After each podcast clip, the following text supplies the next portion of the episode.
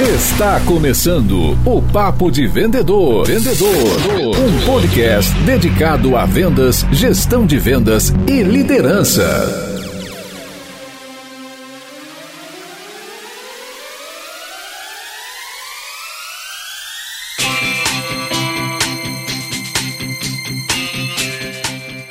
Olá, supervendedores, tudo bem? Estamos começando o nosso segundo episódio do Papo de Vendedor. E hoje vamos falar sobre quais são as principais características que um super vendedor tem que ter. E temos convidados de peso aqui para ajudar a gente a definir essas características, essas habilidades e atitudes dos profissionais que movimentam a economia do nosso país. Mas antes da gente iniciar a pauta, queria perguntar: e vocês gostaram do primeiro episódio? Nós queremos muito ouvir a opinião de vocês pelo arroba supervendedores. Pode mandar direct, pode dar o seu feedback, fique super à vontade, porque nós aprendemos e crescemos com o feedback de vocês. Eu sou o Leandro Munhoz, vendedor e fundador dos Supervendedores, e aqui do meu lado, Daniel Mestre. E aí pessoal, Daniel na área aqui.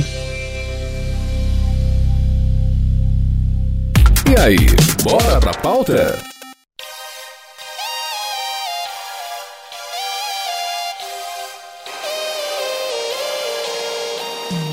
E antes da gente começar a pauta principal, queria reforçar que o Papo de Vendedor é um podcast patrocinado pelo blog Super Vendedores. O blog Super Vendedores é um portal de conteúdo focado na nossa profissão. É conteúdo para vendedor, para gestor de vendas, para quem recruta e faz seleção de força de vendas e também queria divulgar que nós desenvolvemos trabalhos de workshop de processo comercial, fazemos implantação de CRM, treinamentos abertos e também in company. Aqui no post do nosso programa programa tem o link para você saber maiores informações do nosso próximo workshops presenciais. E a primeira contribuição aqui do nosso programa vai ser Paulo Silveira. O Paulo é consultor, empreendedor e articulista com mais de 500 artigos editados e 18 livros publicados, destacando-se o best-seller A Lógica da Venda. Tenho um enorme carinho pelo Paulo, posso chamá-lo de amigo, felizmente. E ele é um cara que contribuiu muito nos Super Vendedores. Nós temos e-book dele, nós temos, se não me engano, entrevistas e cinco artigos falando sobre objeção. Se tem alguém que conhece o tema objeção, esse é o Paulo. Olá, Leandro.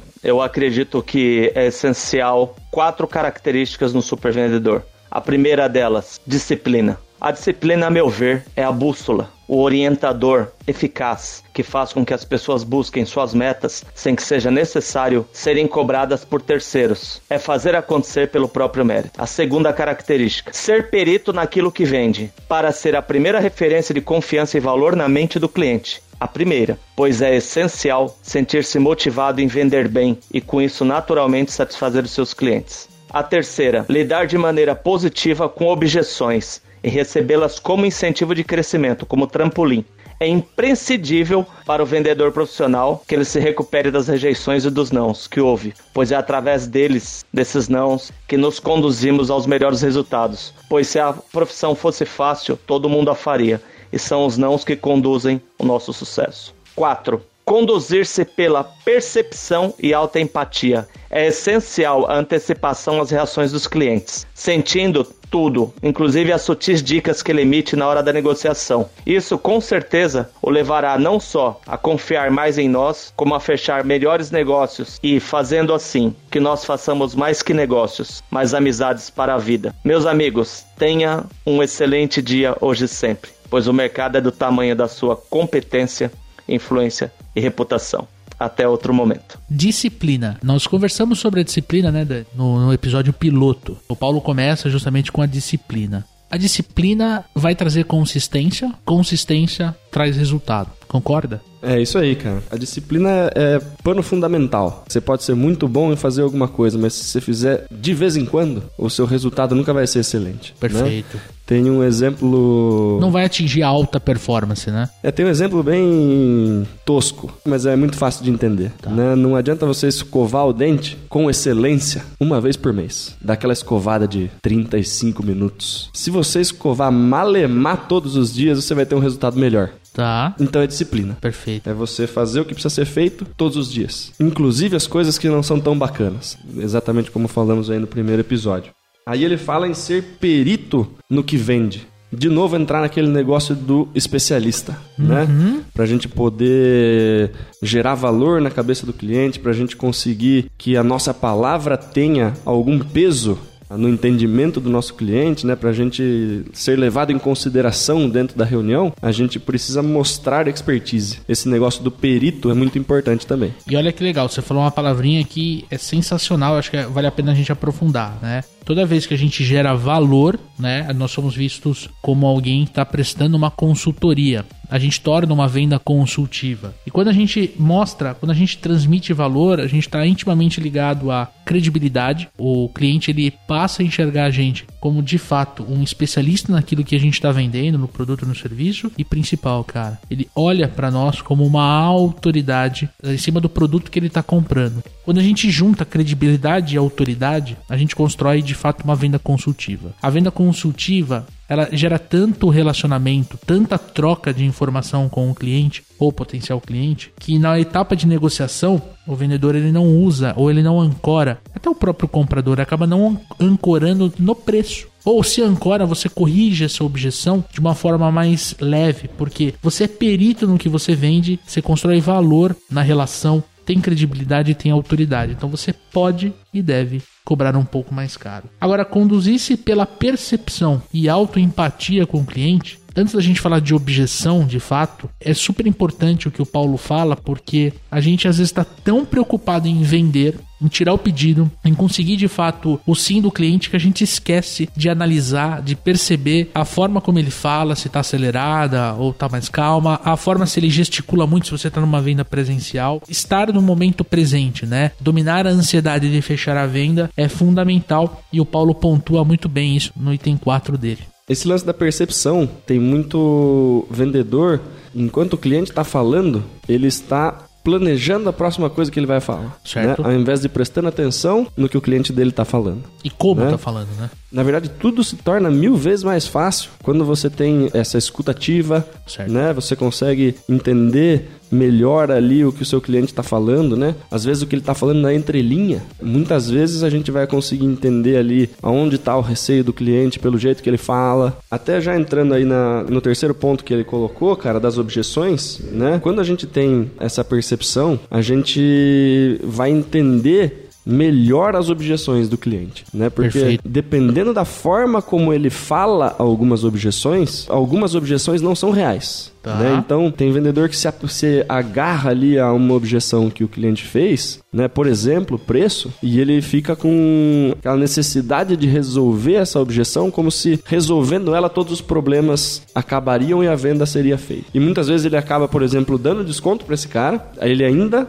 não compra, porque na verdade a objeção de preço era uma cortina de fumaça, né? E a verdadeira objeção era, por exemplo, uma objeção de medo ou uma objeção de falta de confiança, que se o vendedor tivesse aí com a empatia ou com a escutativa mais antenada, ele teria percebido que a questão não é preço, Tá. né? Ele ia perceber de repente pelo próprio tom de voz ou pela forma como, como o cliente está na sua postura, que ele não acredita no que você está falando, falta informação para ele conseguir tomar essa decisão, ou que ele não confia no vendedor, no caso. Mas é uma coisa que o cliente nunca vai falar. Não, Tá. não vou comprar de você porque não confio em você. Perfeito. Eu não sei se você é um cara é, honesto. Perfeito. Ou se o produto funciona, se eu vou receber o serviço. É muito mais fácil eu simplesmente falar, cara, não tenho dinheiro pra comprar esse negócio agora, tá, Perfeito. tá um pouquinho fora do meu budget. O vendedor ele se, se apega a essa, a essa objeção, Tá. querendo resolver, ou vai levar ela pro gerente pra tentar negociar um desconto, fazer um, um puta carnaval pra resolver essa objeção, sem fundamento, que é Uhum. Uma, aí- uma coisa que não vai resolver. E ele tenta e às vezes consegue corrigir a objeção e surge outra. É porque não era a objeção Exato, real, né? exato. Então, tudo que ele falou aqui, né, da percepção, da empatia, e de você fazer essa leitura e trabalhar as, as objeções de forma positiva, né? Então, conseguir identificar quais objeções são objeções reais, quais objeções são cortina de fumaça e você lidar com essas objeções de forma positiva, porque se Perfeito. o cliente não está interessado em comprar, ele dispensa a gente. Perfeito. Né? Se ele está colocando ali, se ele está despendendo o tempo dele para negociar alguma coisa, para falar uma objeção, cara, mas a minha necessidade, eu gostaria que, que a sua solução fizesse isso, isso ou aquilo, ou meu negócio tem alguma particularidade. Ele está te dando informação para você continuar entendendo a necessidade dele e adequando a sua solução Perfeito. para conseguir fazer a venda da melhor forma possível. E tem muito vendedor que encara essas objeções como pelo em ovo, como picuinha, como Tá. o cliente é chato, toda vez ele arruma uma desculpa para não comprar, e ele não tá percebendo que se ele conseguir entender tudo isso e resolver essas preocupações, ele tá mostrando que na verdade ele se importa com o cliente, Tá. né? Que ele consegue resolver todos os problemas que estão sendo colocados na mesa e que foi justamente como a forma que ele lidou com as objeções que construiu a sua forma de resolver o problema na cabeça do cliente. Perfeito. A gente vai ter um programa só para falar de objeções e a gente vai ter outro programa só para falar da etapa de qualificação. Eu acho que boa parte das objeções elas podem ser vencidas justamente no le- no levantamento de necessidade feito de forma correta. Nossa próxima gravação, professor Otton Barros, eu tenho um enorme carinho. Nós temos duas entrevistas lá no canal do Super Vendedores com o professor Otton. Ele é escritor, consultor empresarial nas áreas de marketing, motivação e desenvolvimento da excelência humana. Ele fundou e dirige há 18 anos o Instituto Brasileiro de Desenvolvimento Empresarial e ele tem um curso muito famoso chamado-se Como Planejar e Administrar uma Empresa. Curiosidades à parte, esse foi o segundo treinamento que eu assisti. O primeiro foi um treinamento de vendas do César Frazão e o segundo, meu primeiro emprego, meu chefe eh, me levou nesse curso de como planejar e administrar uma empresa. E eu tenho um enorme carinho pelo professor Otton. Características do super vendedor. Vamos dar algumas. Primeiro, o propósito de vida. Nós temos que ter uma genuína vontade de servir, eh, ser útil, ser relevante, tratar as coisas com muito carinho, fazer o bem, fazer esse mundo melhor. Incluir o outro no seu propósito de vida. Isso é importantíssimo. Agora, para isso tem que ter sintonia com o amor. Tem que desenvolver a inteligência emocional, desenvolver ah, relacionamentos leves, alegres, eh, ser uma pessoa de alto astral. É básico. Conhecer muito sobre o produto, essa é a terceira ideia muito importante. Conhecer muito sobre o produto, o mercado e principalmente eh, sobre seu cliente. O que, que ele precisa, o que, que ele quer. Você tem que prescutar nele, fazer perguntas que identifiquem como você pode servir o melhor. E na hora da verdade, vem aí o quarto aspecto. No contato com o cliente, saber vender valor e não preço. É, fazer o cliente se encantar é, com as vantagens e benefícios do produto e como tudo isso vai beneficiá-lo. Contar histórias, dramatizar, criar emoções, fazer ele sentir. Porque no fundo as pessoas não compram coisas, não compram produtos ou serviços, compram emoções. Agora tem que formar clientela. Esse seria um quinto aspecto. Formar clientela, porque nós não vivemos das vendas, nós vivemos, na verdade, de formar a clientela, fazer o cliente comprar de nós e não da concorrência. E para isso, fundamental é importante criar uma experiência prazerosa desde o início, desde o primeiro momento até o fim. Os bons vendedores, os extraordinários vendedores, eh, vendem mensalmente para 70% ou mais dos seus clientes de carteira. Isso é básico. Esses são aspectos que eu considero importantíssimos. Muito sucesso! Professor Otton, brilhante na sua colocação. Eu acho que falar de conhecer muito produto e vender valor são itens que a gente acabou cobrindo na, na fala do Paulo. Mas eu queria comentar sobre propósito de vida e sintonia com o amor. Eu li um livro recentemente, vou deixar até no nosso momento Botini, que fala muito sobre como encontrar o propósito da vida. né? Às vezes a gente trabalha, trabalha, trabalha, mas a gente tem a impressão de que nunca chega num lugar. Se a gente não tem um propósito de vida, a gente não encontra esse lugar. Faz sentido, Dani? Faz sentido. Se o vendedor está vendendo única e exclusivamente para ganhar dinheiro, a chance dos clientes verem esse vendedor como uma pessoa interesseira é altíssima. E daí vai entrar naquela história do papo de vendedor, no sentido pejorativo, no cara que está empurrando um produto ou um serviço e na pessoa que não está preocupado em resolver um problema. Ela está preocupada em fazer a venda para ganhar dinheiro. Ela está preocupada única e exclusivamente com um lado da venda Perfeito. né? Que é o dele. Que é o dele de receber comissão ou de bater a meta sem se importar com o cliente. E quando você vende com o propósito de ajudar, os clientes percebem isso e a venda fica muito mais fácil. Então, quanto menos você se preocupa em vender, mais você vende.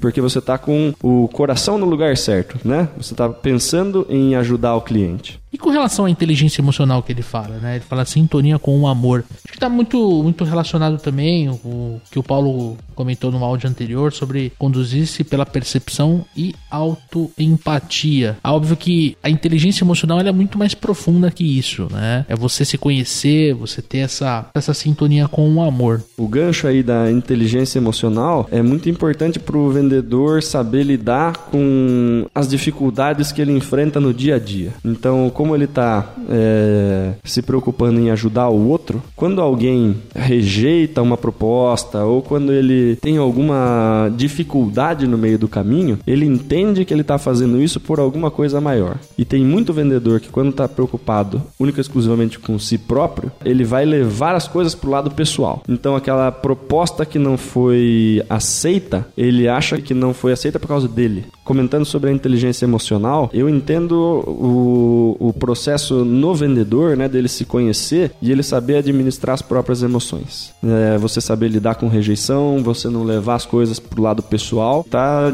diretamente ligado aqui com esse negócio da sintonia com o amor e o propósito de vida. Quando ele está preocupado com o outro, se a pessoa não quis ser ajudada, é meio que azar da pessoa. Sim, né? sim, sim. Mas se eu estou preocupado única e exclusivamente comigo, Com quando dinheiro, alguém comissão. rejeita a minha proposta, eu levo isso pro lado pessoal. Perfeito. Então, para você conseguir lidar com rejeição no volume que os vendedores que vendem grandes volumes, né, que faz muita ligação ou que faz PAP principalmente, é um volume de rejeição muito grande. Se você não souber administrar esse tipo de emoção, né, e se você não tiver muito centrado que você está querendo ajudar as pessoas, Uhum. realmente fica difícil você se automotivar, né, que está dentro aí da Inteligência da emocional. inteligência emocional. Uhum. E o último tópico que ele fala e, brilhantemente é sobre a carteira de clientes. Formar uma carteira de clientes e vender cada vez mais para ela. Fazer upsell, cross-sell. Ou se você faz uma venda recorrente, é cuidar dessa recorrência. Analisar a curva B e C de cliente, se preocupar em entender um pouquinho mais sobre o negócio do cliente. Eu já trabalhei eh, numa empresa de distribuição de cabeamento estruturado e a gente tinha muita preocupação na época, eu e o meu time, eu cheguei numa posição de liderança nessa empresa, em entender o negócio do cliente. Nós tínhamos alguns perfis de cliente ideal, dentre eles, por exemplo, a loja de material elétrico que comprava nosso principal produto e a gente se preocupava em ajudar os vendedores a vender, né? Aplicava-se de repente um treinamento para ajudar eles a especificar melhor o produto, falava sobre giro de estoque, sobre como expor o produto na loja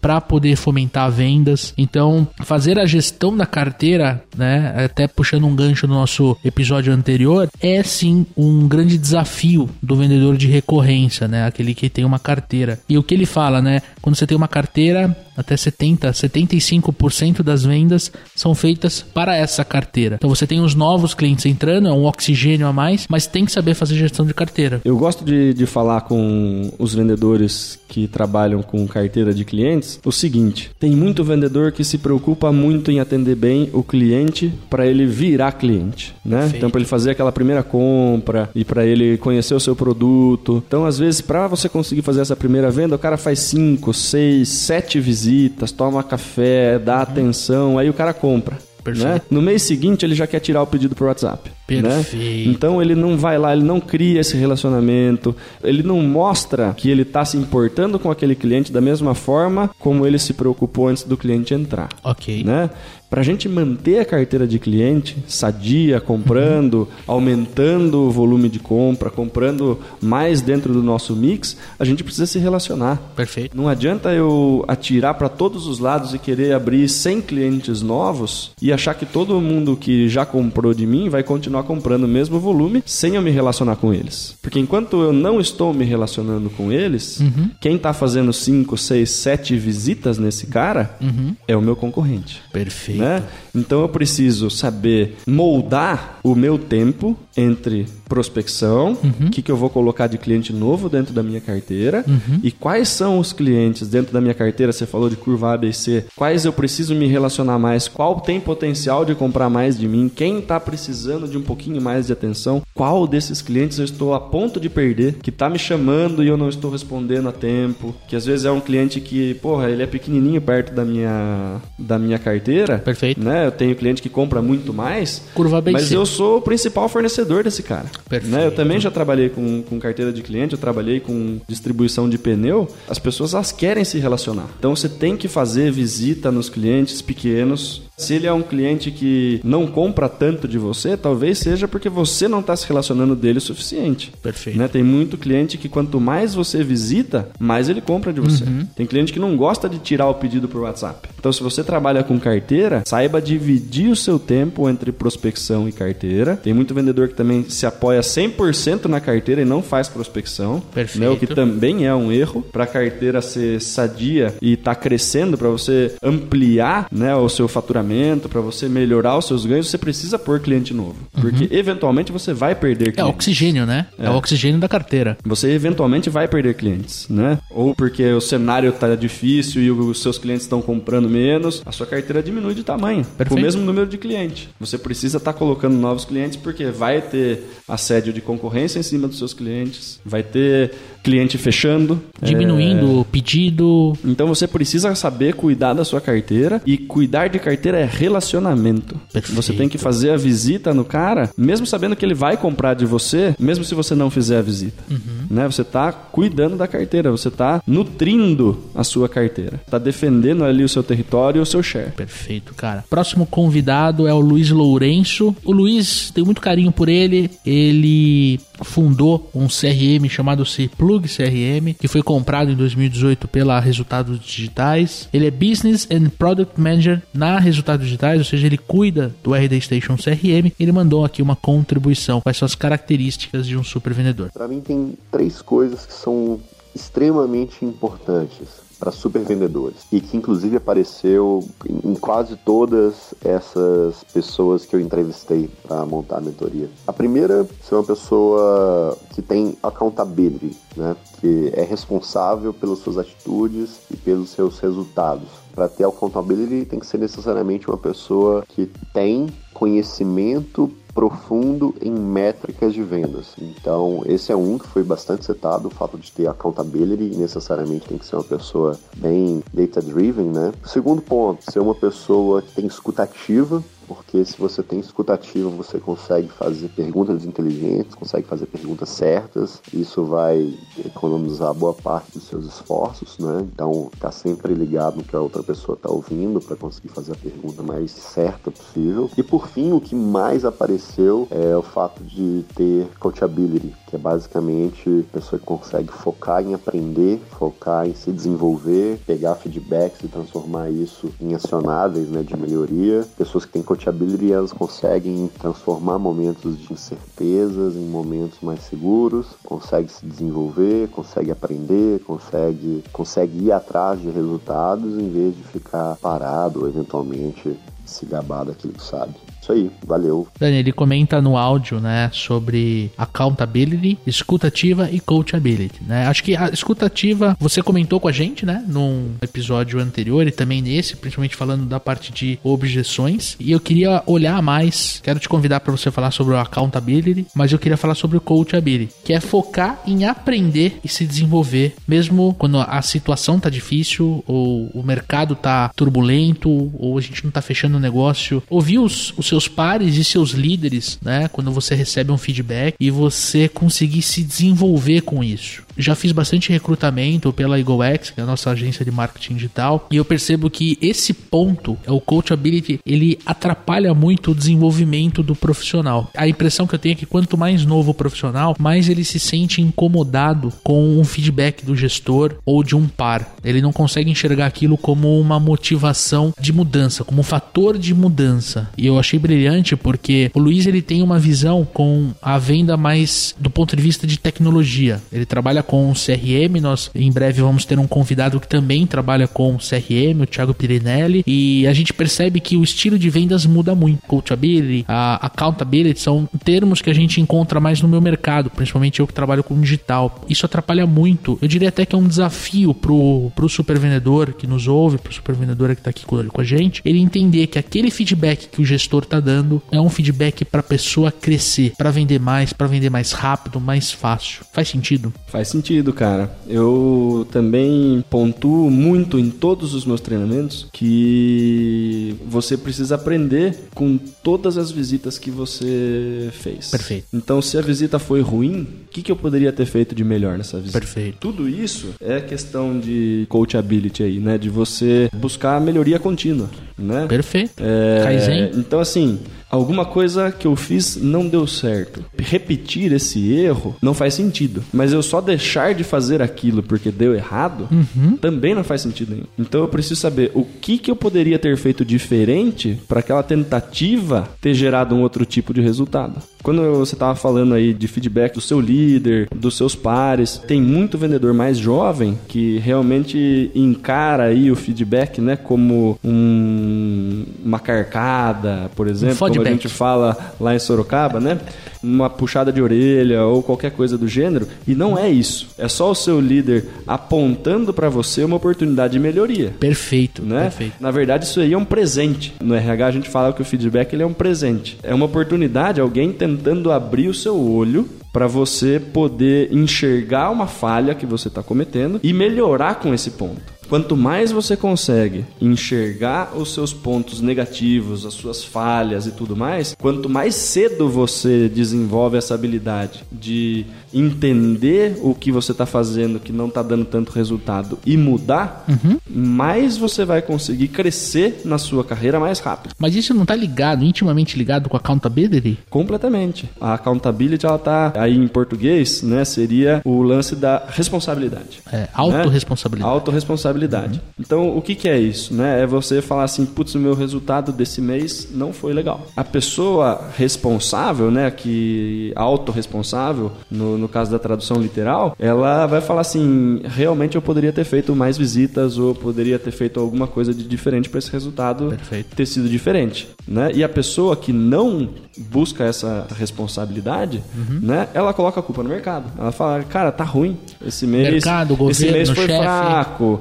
O dólar isso, o concorrente aquilo, o preço tá muito caro. Então ele vai achar infinitas desculpas para não ter conseguido vender ou para não ter conseguido bater a meta ou pro cliente que ele perdeu, Uhum. né? Ele vai achar infinitas desculpas menos olhar para si próprio e falar: "Aqui eu errei. Perfeito. A culpa foi minha". Perfeito. Quanto mais o vendedor puxa todas as culpas possíveis para si, Uhum. mesmo que não seja, mais ele tem a oportunidade de aprender. Perfeito. né? Aprender Porque e mudar. Tem aquela frase famosa do Homer Simpson, né? É, a culpa é minha, eu coloco em quem eu quiser. Perfeito. Se eu tô colocando a culpa em todas as outras pessoas, eu não melhoro nunca. Perfeito. Né? Que é um cara que se desenvolve menos do que o Homer, né? Então assim, quanto mais culpa você conseguir puxar pra você, né, do ponto de vista de eu vou pegar esse negócio aqui vou aprender com ele. Beleza, perdemos um cliente. Foi a transportadora deu três mancadas com o cara seguida, tá? A culpa não é do departamento comercial. Perfeito. Certo? Mas o que, que eu, como vendedor, posso fazer para cuidar dos meus clientes e impedir que eu perca mais clientes? Vou sentar com o pessoal da logística, vou falar, cara, ó, perdi um cliente importante por atraso de entrega, tal, tal coisa, precisamos desenvolver um fornecedor melhor. Não era responsabilidade de vendas, Tá. mas ele puxou para si essa responsabilidade para poder melhorar o processo, Perfeito. tá? E principalmente quando isso daí diz respeito a ele mesmo Tá. né? Eu, no início da minha carreira como vendedor, fui uma pessoa que tem tendência a atrasar, Tá ok. certo? Até o momento que eu percebi que eu tava perdendo venda por causa disso, Perfeito. entendeu? Ah, mas eu atrasei só cinco minutinhos. O cara é, é muito exigente de não tolerar um atraso de cinco minutos. Ou eu posso ser uma pessoa mais planejada e chegar com 10 minutos de antecedência em todos os meus clientes. Qual que é mais inteligente por parte do vendedor? Esperar a tolerância do cliente ou me precaver para ter um ponto negativo a menos? E é uma coisa que o Luiz fala que eu trabalho isso muito, né? Conhecimento profundo em métricas de vendas. Como a gente trabalha com processo de vendas, com implantação de CRM, a gente percebe que o CRM ajuda muito o vendedor e o gestor a controlar mais as suas métricas individuais. É muito comum quando eu vou analisar, por exemplo, um processo ou se não um funil de vendas, eu percebo que tem muito vendedor na etapa de proposta comercial. Às vezes até mais a quantidade de oportunidades paradas na, na, etapa de proposta comercial, ela é maior da quantidade de leads que ele tem para entrar em contato. Então você não monta um funil de vendas, né? Porque tem uma etapa lá embaixo que ela tá maior que o topo. E aí eu consigo conversar com o vendedor, fazer um one on one com ele e mostrar para ele que de repente ele precisa entender um pouco mais, estudar um pouco mais de técnicas de fechamento. Porque ele precisa levar aquela proposta para a etapa de negociação. Enquanto ele não fizer isso, ele não vai ter um, um funil com uma cadência positiva para ele. Você vai resolver o problema de gargalo do funil. Exato. Né? Quando você olha para métricas, é, você consegue perceber em que ponto do processo comercial você está falhando mais. Muitas vezes, quando para um monte de cliente em negociação, uhum. o cara que não tem accountability coloca uhum. a culpa em preço. Perfeito. Né? Perfeito. Porém, se ele tivesse desenvolvido melhor as etapas anteriores perfeito, e conseguido perfeito. criar uma sensação de valor maior na cabeça do cliente, uhum de repente essas propostas tinham sido convertidas em venda. Perfeito, perfeito. Né? Acho que é um conjunto de, de ações mesmo e está relacionado tanto com accountability, que é assumir a responsabilidade pelas suas atitudes e pelo seu resultado, como coachability, porque se o gestor dá um toque, se alguém externo, um consultor, ele dá um toque, o vendedor tem que estar de coração aberto para poder avançar. Na verdade, uma forma de juntar essas duas coisas está ligado aí ao conceito da antifragilidade. Agora a gente vai ouvir a contribuição do Fabrício Medeiros, o Faca na Caveira. Ele é escritor visceral, palestrante zero autoajuda e consultor de vendas impossíveis. Olha que bela apresentação, né? Vamos lá? Olha, para vender no século 21, precisa mesmo ser um super vendedor. Os clientes estão mais exigentes do que nunca. Nunca foi tão difícil vender como agora. Cliente cético, cliente informado, cliente que quer tudo para ontem. Se você não sair da média, se você não se tornar um super vendedor, você não vai conseguir prosperar nesse século. Aqui eu elenco três características que formam um super vendedor. Número um, confiança. Vendedor bom confia nele, confia na marca, confia no produto ou serviço que vende. Em nenhum momento ele gagueja na frente do cliente, ele fala olhando no olho, ele convence as pessoas porque ele tem um volume de confiança abundante, a confiança dele transborda a olho nu. O cliente sabe que ele realmente gosta do que ele está vendendo, que ele conhece o que ele está vendendo, que ele ama a marca que ele representa e que ele confia, sobretudo, nele mesmo. Segundo, o supervendedor não tem medo da rejeição. O não para o vendedor, para o supervendedor, é igual a bom dia. Não é igual a bom dia. Ele sabe que quando o cliente dá um fora nele, quando não quer o produto ou serviço, não é porque ele quer, o cliente quer magoar o vendedor. Não é nada disso, ele sabe que faz parte do jogo. Ele sabe que o não faz parte de qualquer equação entre cliente e vendedor. Ele aceita o não, sabe que faz parte do jogo e continua indo para cima, cada vez melhor selecionando seu público-alvo e não se importando com a rejeição, não ficando putinho, ficando chateadinho, levando pro lado pessoal, nada disso, ele simplesmente joga melhor o jogo. Terceira e última característica, ele é apaixonado por investir nele mesmo é isso, no conhecimento. Conhecimento é libertador, conhecimento é riqueza, conhecimento é prosperidade. Ele estuda com os melhores, custe o que custar, ele cava mais fundo, ele vai atrás do conhecimento profundo para se tornar um profissional de primeira linha, para negociar no mesmo nível dos melhores do mundo e para vender um volume de negócios que nunca imaginou. Então é isso, confiança abundante. Segundo, não ter medo da rejeição. E terceiro, investir em você mesmo, porque essa ainda é a aposta menos arriscada para viver de vendas para sempre. Dani, ele fala da confiança. Confiança, a gente já falou um pouquinho anteriormente, gera credibilidade, gera autoridade para o vendedor. A gente fala muito na construção de valor, né? Se eu confio em mim, se eu confio no meu trabalho, eu consigo entregar algo de extremo valor. E a confiança também é importante para o cliente entender que ele pode confiar na gente. Perfeito. Né? Quando o cara está seguro de si, quando o vendedor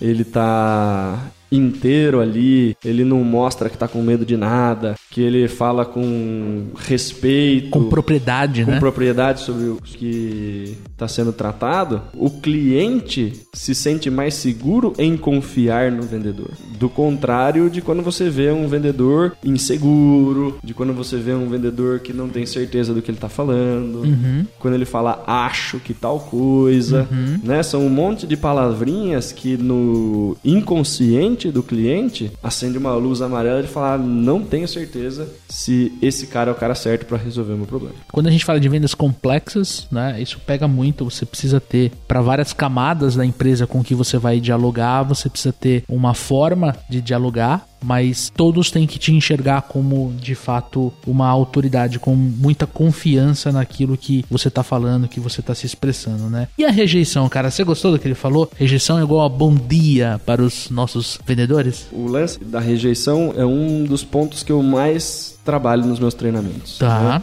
Sem dúvida é um dos maiores medos dos vendedores, né? O medo da rejeição é o que impede as pessoas de prospectar mais, de ligar mais, de tentar fazer mais visitas e tudo mais. E assim, cara, a partir do momento que você entende que vai haver rejeição, mesmo você sendo o melhor de todos, Enquanto você não compreende isso, você não consegue deslanchar com vendas. Perfeito. E a rejeição é um fenômeno automático, cara. Com o volume de informações e de ataques comerciais que a gente tem o dia inteiro, só para situar um pouquinho. Se você tá no Instagram hoje, a cada cinco stories vem um patrocinado.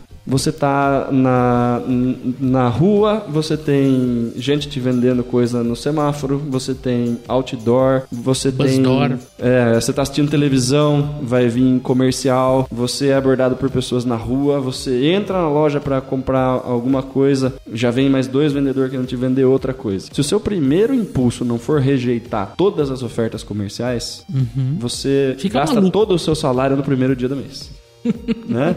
Então, o vendedor precisa entender, e se você fizer um pequeno exercício, você vai perceber que todas as vendas que você fez, antes de você conseguir fechar aquele contrato, existiu um não ou uma objeção que você conseguiu vencer. Porque ninguém compra num processo 100% azeitado. Perfeito. Né? Ninguém passa completamente ileso a um processo sem nenhuma rejeição ou nenhuma objeção.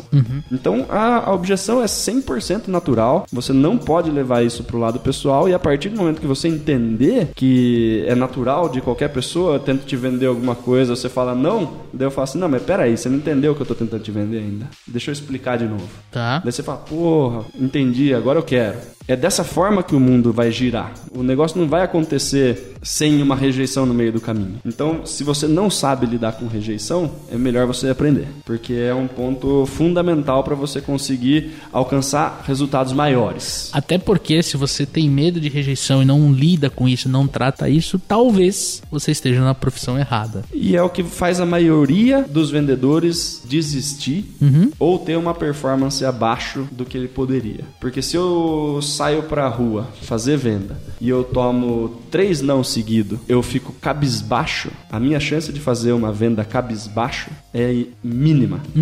Então eu tenho que entender, beleza, eu já tomei três não. Se as minhas métricas são de eu preciso de cinco não pra tomar um sim, só falta dois. Só que se eu tiver cabisbaixo, eu vou tomar 15 nãos. Porque eu não vou fazer nenhuma venda cabisbaixo. Né? Então você precisa aprender a lidar com isso e entender que, cara, beleza, já fiz duas vendas hoje, eu vou continuar. Não importa se eu vou tomar mais rejeição ou se hoje o dia parece que está difícil. Legal. Né? A gente não pode diminuir o nosso volume de prospecção, nosso volume de contato, porque eu fiquei abalado com algum cliente mais grosso no meio do caminho. Sem mimimi. Sem mimimi. Legal. E o último ponto que o Fabrício comenta é sobre ser apaixonado em investir no seu conhecimento. Ele pontua que isso é libertador e de verdade é. Ao longo de toda a minha carreira, eu comprei muito livro, comprei muito curso, muito DVD. Né? Eu sou da época que você comprava DVD, ele chegava pelo correio. Isso traz muito poder pra gente. Isso empodera o vendedor. Ele consegue aprender diferentes tópicos, diferentes técnicas, diferentes conceitos e aplicar encaixar na sua rotina. Tenho certeza que quem está nos escutando nesse momento teve vários insights ao longo do programa. E se você quer de fato investir na sua carreira, não espere que a empresa invista na sua carreira. Faça com que a sua carreira tenha autorresponsabilidade, accountability, para saber que se você quer crescer na sua carreira, você vai sim precisar investir. Vai precisar sim investir pesado no seu desenvolvimento pessoal e profissional. E o investir pesado não necessariamente é investir dinheiro. Perfeito. Né? É, você está aqui ouvindo nosso podcast de graça. Você tem YouTube, você tem internet cheia de conteúdo, que sempre é bom filtrar. Mas o investir, a principal moeda que a gente está falando aqui é tempo. E é tempo que você está gastando com coisa que não te gera valor nenhum. Diminui o volume de, De besteira de que a jogo, gente. De jogo. Seja de futebol, seja de celular, seja Novela. de qualquer outra coisa, né? Diminui um pouquinho, dedica da sua semana duas horas, cara. Uma hora na terça-noite, uma hora na quinta-noite pra ler, né? Não... Ler é um hábito, né? Você só vai formar um hábito se você fizer toda terça e quinta. Aí É. a gente vai entrar de novo no lance da disciplina. Tá tudo conectado, né? As coisas vão ficando amarradas, né? Todo mundo citou vários pontos, mas todos acabam convergindo num mesmo tipo de vendedor. Fazendo uma rápida recapitulação, um resumo de tudo que a gente conversou, nós falamos de novo sobre disciplina, gostar de estudar, ter empatia pelo nosso cliente, descobrir sim o nosso propósito de vida e entender o quão importante é a inteligência emocional, a gente ter accountability e coachability, a gente desenvolver essas competências. O accountability depende 100% de nós e o coachability, ele precisa da ajuda do gestor. Se você é dono da empresa, você pode pedir ajuda para os seus liderados, os seus funcionários Ou pros seus clientes. para os seus clientes e ex-clientes, cara. Eu costumo fazer entrevista de desligamento com esse cliente, falo, cara, pode falar o que você quiser, eu preciso ouvir. Eu como empreendedor, eu não tenho chefe, então eu preciso te ouvir, né? Então é uma forma de, de a gente como empreendedor, vendedor, a gente conseguir Sugestões, críticas e xingamentos. Exato, exatamente. E para finalizar, né, um tema que a gente falou algumas vezes aqui durante o programa, escuta ativa e saber fazer perguntas que vendem, né? A- Ajudar a gente ouvir mais e falar de menos, né, Dani? Que é o inverso do que o pessoal acha que é vender, né? O Exato. pessoal acredita que vender é falar. Enquanto você fala, você não aprende nada. Isso. E para você ajudar o seu cliente, você precisa entender sobre o mundo dele. Então quem precisa falar é ele.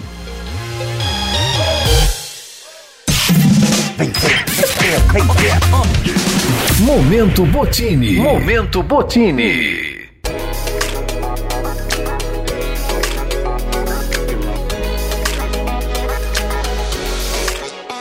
Então hoje eu tenho duas, duas indicações, Dani, principalmente puxadas aí pelo nosso tema, tá?